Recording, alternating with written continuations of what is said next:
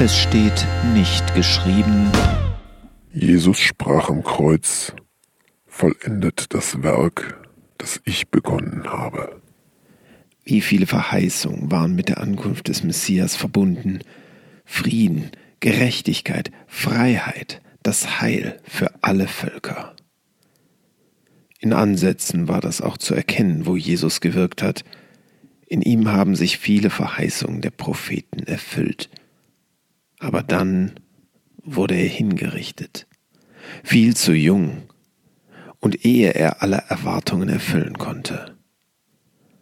Und da er die Menschen immer wieder ermuntert hat, ihm nachzufolgen und wie er zu handeln, wäre es verständlich, wenn er am Kreuz so etwas gesagt hätte wie Ich habe euch ja gezeigt, wie es geht, den Rest müsst ihr nun erledigen. Hat er aber nicht. Stattdessen sagte er Es ist vollbracht. Johannes 19, Vers 30. Was ist vollbracht? jedenfalls nicht alle Erwartungen erfüllt. Israel war immer noch besetzt und es gibt weiter Unterdrückung und Kriege und zu viele Menschen wollen von Gott nichts wissen oder haben noch nie von ihm gehört. Wenn man diese Dinge als seinen Auftrag sieht, hat er ihn nicht vollbracht.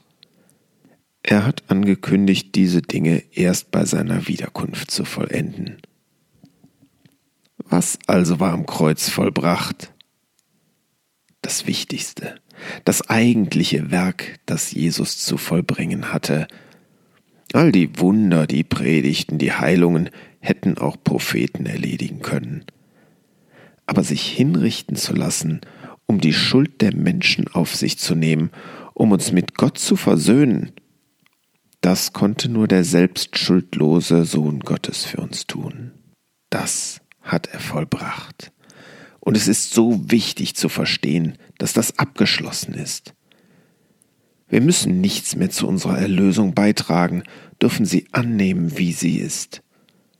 Uns noch durch irgendwelche Werke erlösen zu wollen, weil Jesus nicht genug getan hätte, ist so absurd, als würde der Schiffbrüchige sich nach seiner Rettung auf dem Rettungsschiff noch durch Schwimmbewegungen fertig retten wollen. Jesus hat schon alles getan.